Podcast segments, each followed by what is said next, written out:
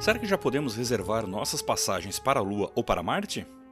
Olá, eu sou Fernando Pitti e este é o podcast Classe Tech, onde educação e tecnologia são as temáticas norteadoras dos nossos programas.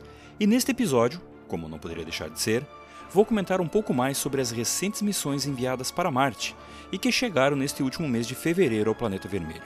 Em especial, qual a sua importância para a humanidade e também como aproveitar este tema para trabalhar em sala de aula ou mesmo em casa.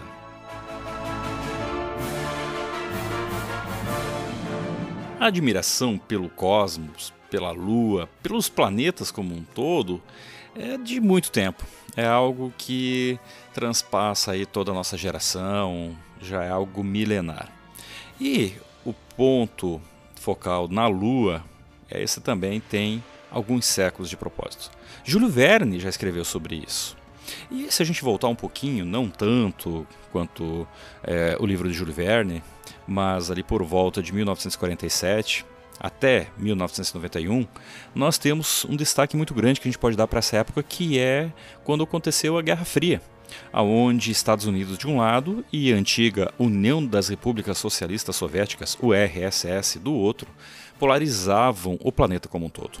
E foi neste tempo também que aconteceu muitas é, descobertas, muitos desenvolvimentos tecnológicos, inclusive neste ponto a gente pode destacar aí o desenvolvimento dos primeiros é, satélites, das primeiras viagens espaciais, em que os russos foram os primeiros a colocar um objeto no espaço, foram os primeiros a colocar um ser vivo no espaço com a cadela Laika. Depois, o Yuri Gagarin foi o primeiro humano a dar uma volta é, ao redor da Terra. E mais tarde, só em 1969, os americanos de fato pousaram na Lua. Então, nós temos aí uma admiração e também uma busca pelo desenvolvimento tecnológico para fins espaciais que já são de décadas. E se a gente for pensar pelo menos na admiração, isso já vem de séculos, de milênios. Bom, nós temos que dar um destaque especial muito forte para a Guerra Fria, em especial para a corrida espacial. E também nós temos um marco, né, que foi em 1975, quando de fato a corrida espacial ela chega ao fim. Isso tem uma data específica, que foi em 17 de julho de 1975, em que a nave americana Apollo 18 e a nave russa Soyuz 19 elas acabam se acoplando no espaço e a partir dali as nações é, Estados Unidos de um lado e União Soviética do outro acabam iniciando uma reaproximação e uma cooperação científica, pelo menos no que tange a questão espacial. Continuou a Guerra Fria ainda até 91 e ainda hoje nós acompanhamos e sabemos que há uma polarização não tão forte como na Guerra Fria, mas há uma polarização ainda existente entre essas duas nações. Bom, falado aí, então, desde esse período até, até hoje, nós também precisamos destacar que naquele período eram duas nações muito fortes, Estados Unidos e União Soviética, e todo o desenvolvimento tecnológico e todo o desenvolvimento espacial era financiado pelo Estado. A NASA, de um lado americano, a Agência Espacial Russa de outro, e todo o financiamento acontecia ali. Só que depois que chegaram à Lua, depois que começaram com a reaproximação aí a nível de interesses espaciais, a construção da estação espacial, outros países começaram também a entrar nessa jogada. E nós temos que destacar também né, a Agência Europeia, China, Japão, Índia, Irã, Coreia do Norte, Brasil inclusive, também começou a fazer parte aí dessas pesquisas. Tivemos inclusive um astronauta brasileiro que já foi para uma missão espacial. Bom, mas até alguns anos atrás, até o início do século XXI, basicamente a gente pode falar que eram as nações que financiavam e que proporcionavam todo o desenvolvimento tecnológico necessário para as viagens espaciais. Acontece que mais recentemente, não só as agências espaciais estatais, mas também as empresas privadas começaram a entrar nisso. E a gente pode falar da Amazon, SpaceX, a israelense SpaceX, entre outras, começaram a também se interessar por esse assunto.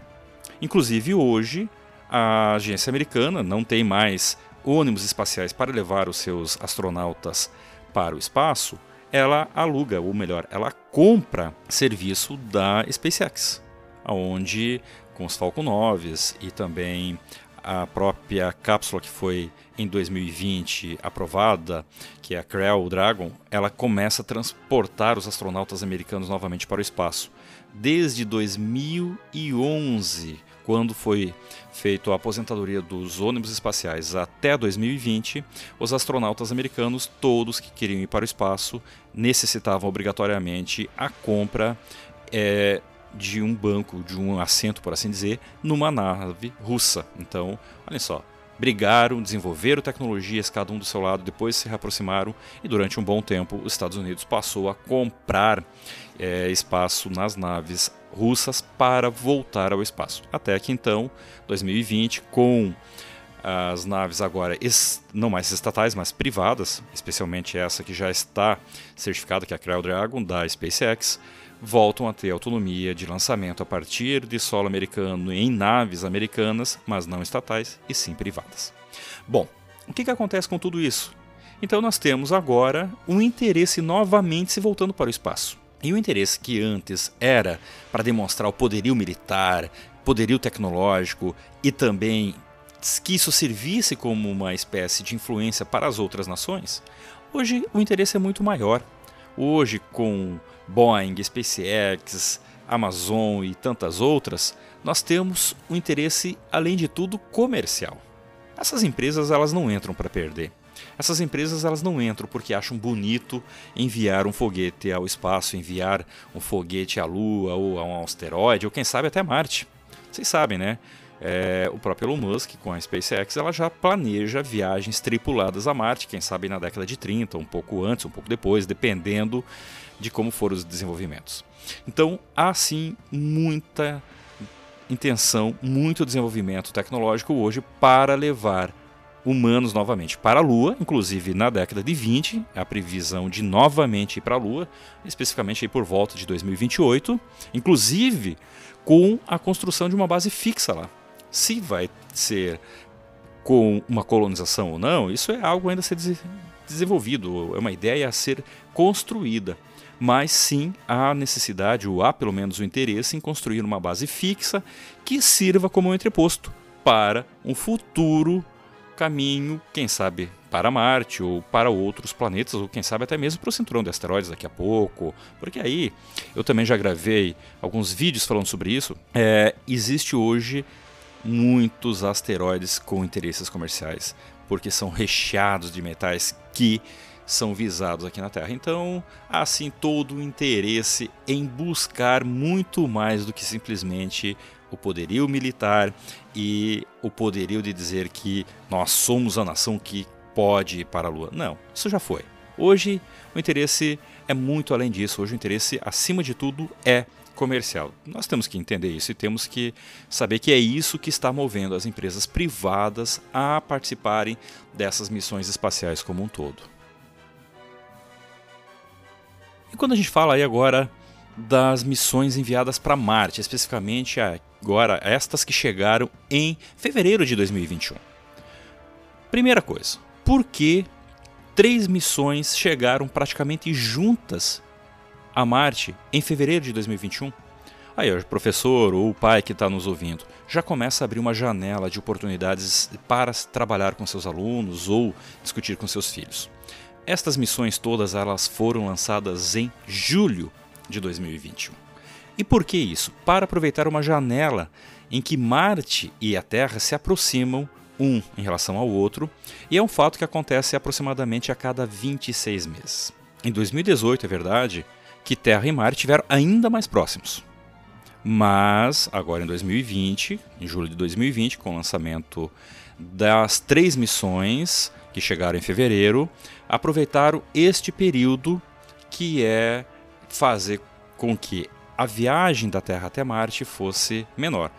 Se a gente for pensar, Terra e Marte, quando estão próximos, não chega aos 480 milhões de quilômetros que as naves percorreram. Mas ambos estão circulando, ambos estão em movimento. Então, se lança a, as missões, as sondas, as cápsulas muito antes, depois a Terra passa por Marte e continua e depois as sondas alcançam. Então, dessa maneira é uma janela de oportunidades que aconteceu, que esses planetas praticamente chegaram na menor distância é possível aí nessa janela de 26 meses. E quais são essas missões? Nós temos a Hope Mars, que é uma missão dos Emirados Árabes. Vejam só, meus amigos, Emirados Árabes, uma, missão, é, uma nação islâmica muçulmana, já entrando na corrida ao espaço também. Ela leva consigo instrumentos é, científicos para estudar a atmosfera, o clima, o tempo do planeta. E ainda pretendem ajudar os pesquisadores a entender melhor a transição de um planeta quente e úmido, há bilhões de anos atrás, para um planeta frio e deserto de hoje. Como Marte perdeu sua atmosfera nesses últimos bilhões de anos. E além de tudo, essa sonda que ela não vai pousar, ou melhor, ela não pousou em Marte, ela vai orbitar o planeta e ela pode ser ajustada é, em relação à sua órbita de tal modo que permita diferentes visões do planeta é, em diferentes espaços de tempo, por exemplo, para poder fazer todo um mapeamento atmosférico e de clima e de condições também do planeta. E esses resultados eles serão compartilhados com mais de 200 universidades ao redor de todo o planeta. Então vejam só, nós temos a missão Hope Mars, que é uma missão é, enviada para Marte, que é comandada aí pelos Emirados Árabes. A outra missão, que é a sonda Turing 1, que é uma sonda da China, também lançada em julho, que foi através de um foguete Long March 5, e consiste num orbitador ou seja, vai ficar orbitando o planeta, também o rover e o lander. É, o lander é uma espécie de pousador e o rover é aqueles carrinhos que andam aí no planeta. É, ela não é a primeira nação e nem a segunda, Estados Unidos e Rússia já estiveram lá, mas é, já estão, já pousaram em Marte, né? Mas China é o terceiro país de fato a pousar em Marte. E diferente das missões americanas que já aconteceram, se sabe muito pouco sobre a missão chinesa. Até mesmo porque é uma missão que se abre muito pouco, é uma nação que abre pouco informação sobre as suas missões. Agora, o que se sabe é que ela está equipada com uma câmera de alta resolução, com magnetômetros, espectrômetros minerais e um equipamento para penetrar até cerca de 100 metros de profundidade no solo marciano. E pretende-se trazer no futuro próximo essas amostras de solo marciano para a Terra. Não se sabe exatamente quando, como, mas essa missão pretende coletar amostras para, no futuro, trazer para a Terra essas amostras. E entre as três missões que chegaram em Marte em fevereiro, provavelmente a que mais destaque recebeu foi a Perseverance a missão Marte, Mars 2020, que é a missão americana. Também lançada em, 2000, em julho de 2020, ela pousou e esse pouso, inclusive, foi acompanhado ao vivo. Então, no dia 18 de fevereiro, ela pousou é, em Marte. Ela tinha saído no dia 30 de julho de 2020, percorreu uma distância de mais de 480 milhões de quilômetros e o local escolhido para o seu pouso foi um grande lago, que até por volta de 3 a 4 bilhões de anos atrás é, deveria ser um lago muito grande e aonde a NASA acredita que ainda possa existir vestígios de uma possível vida biológica já extinta no planeta vermelho. Então, a, a escolha deste lugar especificamente, ela se dá porque imagina-se que se foi um lago há 3, 4 bilhões de anos atrás e houve vida biológica em Marte, talvez este seja um lugar ideal para encontrá-la. E além das câmeras de altíssima resolução que já estão mandando imagens belíssimas para a Terra, inclusive é, em 360 graus aí de visualização perfeitas, imagens lindíssimas. É, também é equipado com microfone, leva ainda também um pequeno helicóptero capaz de sobrevoar pequenas áreas para ampliar o mapeamento do planeta. Há inclusive também é, previsões de trazer amostras coletadas em Marte, mas essa já é uma previsão lá por volta de 2031. Também não sei exatamente como eles farão isso, mas há previsão de trazer amostras, ou melhor, coletar amostras, analisar e trazer essas amostras para a Terra também a partir de Marte. E entre os objetos da missão existe aí a missão de compreender melhor a geologia de Marte, procurar indícios de vida, como eu falei, E para isso existe, foi mandado o rover Perseverance, um carrinho com cerca de 3 metros de comprimento, 2,7 metros de largura e 2,2 metros de altura. Vai coletar, armazenar e analisar imagens do solo, rochas e também uma câmera panorâmica com altíssima capacidade de zoom, que além de ajudar a determinar a mineralogia do planeta, também irá ajudar nas observações e operações do veículo e do rover uma super câmera capaz de fornecer imagens de altíssima resolução, espectrômetro capaz de mapear a mineralogia e compostos orgânicos e ainda muitos outros experimentos, mas tem um que chama atenção, que é eles vão tentar produzir oxigênio a partir do dióxido de carbono atmosférico. Porque assim como na Lua, se pretende em 2028, pensa-se, pretende-se começar a instalação de uma base fixa e Marte também há interesse e vontade de uma futura colonização. Só que em Marte não tem oxigênio. Então, uma das missões da Perseverance é exatamente a criação, ou melhor, a produção de oxigênio, a transformação do dióxido de carbono em oxigênio. Vamos ver se eles vão conseguir, né? Agora, vocês que ouviram até aqui estão pensando, né, ouvinte? Mas por que isso é interessante? Que isso tem a ver com a vida normal aqui na Terra? Por que, que nós deveríamos nos preocupar e dar tanta atenção a estas missões espaciais que estão indo novamente à Lua, estão chegando a Marte cada vez com mais frequência? Inclusive, tem aí tema para uma outra missão, quem sabe a gente falar sobre Vênus. Também descobriram algumas assinaturas lá que podem ser oriundas de uma vida biológica. Não quer dizer que tem ETs em Marte ou em Vênus, mas a possibilidade de ter vida biológica. Pelo menos é o que imagina-se. Né? Então, agora, por que isso é importante então? Então, além das tecnologias desenvolvidas para essas missões que inevitavelmente acabam chegando até nós, e aí eu volto a destacar e volto a convidar você a ouvir o episódio número 9, onde eu falo que a Segunda Guerra ainda hoje segue salvando vidas, muitos desenvolvimentos criados com fins bélicos lá na década de 40 hoje estão servindo de é, base para salvar vidas. Então, há um desenvolvimento tecnológico muito forte que acontece no, nessas missões para uh, enviar, seja o homem à Lua, como aconteceu na década de 60, 70, ou seja, para enviar uma sonda até Marte, até Vênus também. Olha só, professor ou pai, olha as oportunidades que vocês têm para trabalhar e discutir com seus alunos e filhos por que essas missões são importantes e quais são essas tecnologias que são desenvolvidas, que estão presentes no dia a dia. Quais são? Vou fazer uma pesquisa em relação a elas. Vamos ver o aspirador de pó, por exemplo, sem fio, que foi uma, uma, uma tecnologia desenvolvida nessa época. Tantas tecnologias que estão presentes hoje que a gente não se dá conta foram desenvolvidas com fins bélicos, militares ou na corrida espacial, lá na década de 60, 70. E hoje, quantas tecnologias que estão sendo desenvolvidas che para chegar a Marte, que poderão estar presentes no nosso dia a dia daqui a pouco. E além disso, outro ponto muito importante é o que, que poderá acontecer se a gente tiver uma colônia permanente na Lua? Ou, quem sabe, até uma colônia permanente em Marte? Ou por que hoje não seria possível é, criar uma colônia permanente em Vênus? Qual o problema da atmosfera de Vênus? Qual o problema da atmosfera de Marte? A questão da gravidade é a mesma aqui na Terra? A Lua a gente já sabe que não, né? Todo mundo já estudou e sabe que a gravidade da Lua é muito menor do que a da Terra. Agora, como ela é, é formada, o que, que aconteceu com a atmosfera da Lua e a própria atmosfera de Marte, que era um planeta quente e úmido para se transformar num planeta gelado e desértico? Então, olha só as oportunidades de trabalho, as oportunidades de temas a serem trabalhados aqui, utilizando apenas as missões mais recentes que chegaram em Marte.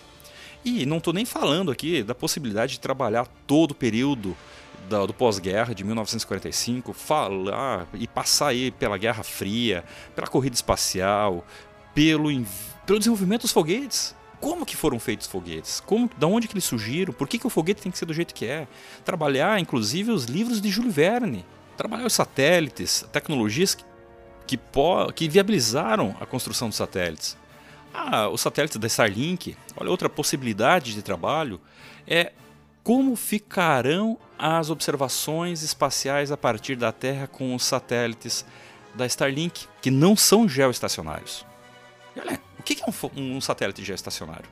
O que é um satélite que está aí a 36 mil quilômetros da Terra e é um satélite geoestacionário? Por que essa distância? O que, que ele faz? Por que, que ele tem que ocupar aquele espaço? E o que, que acontece com os satélites depois que eles morrem? Acaba a vida útil deles. Por que, que eles têm que ser tirados daquela órbita para liberar um slot para colocar um outro satélite? Será que está tão cheio de satélite assim lá em cima? Olhem quanta oportunidade de trabalho, professor. Olha quanta oportunidade de discussão em casa, pai, com seus filhos.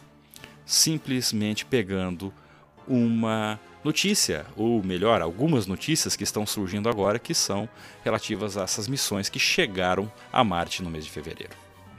Então, e claro, não dá nem para esquecer, né?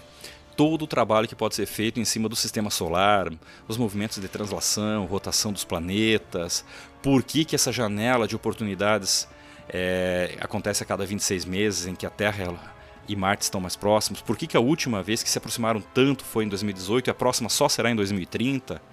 Qual que é esse trajeto que Marte faz que obriga ele a se afastar tanto assim da Terra? Em aproximadamente a cada 12 anos apenas que eles voltam a se aproximar. Olha, essas são apenas algumas sugestões de trabalho que vocês têm para sala de aula ou para sala de casa. Tudo isso e muito mais. Então, se gostou desse episódio, também te convido a assistir mais dois vídeos que eu já estão lá postados no meu canal no YouTube, em youtube.com/barra Fernando Pitt. Tem um dos vídeos em que eu falo sobre um site, o Stuff in Space, em que permite edificar grande quantidade de lixo espacial que orbita a Terra. E onde está esse lixo espacial, vocês vão se surpreender como o nosso quintal lá de cima está sujo. E um outro é, vídeo eu falo sobre o Solar System Scope, que é uma plataforma com a qual é possível explorar toda a Via Láctea. Estrelas, planetas do sistema solar e até fora do sistema solar, cometas e muito mais. Dá para identificar aonde estão as sondas Voyager 1, Voyager 2 e Rosetta, que já saíram do sistema solar. Não saíram da Via Láctea, não, mas já saíram do sistema solar. Então, Solar System Scope, uma plataforma aí com aplicativo também excelente para ser trabalhado em sala de aula ou mesmo com diversão em casa. Procurem é, assistir esses vídeos lá no YouTube, youtube.com.br Fernando Pitt. Recomendo eles. E para finalizar o episódio, quero agradecer você, ouvinte, que chegou até aqui e também te pedir que nos ajude a divulgar esse conteúdo. Basta alguns poucos cliques para compartilhar esse episódio com seus familiares, amigos, professores, alunos, todos seus conhecidos. Faça isso agora mesmo e não se esqueça, siga o nosso feed, indique para seus amigos o Classe Tech e nos envie seu comentário.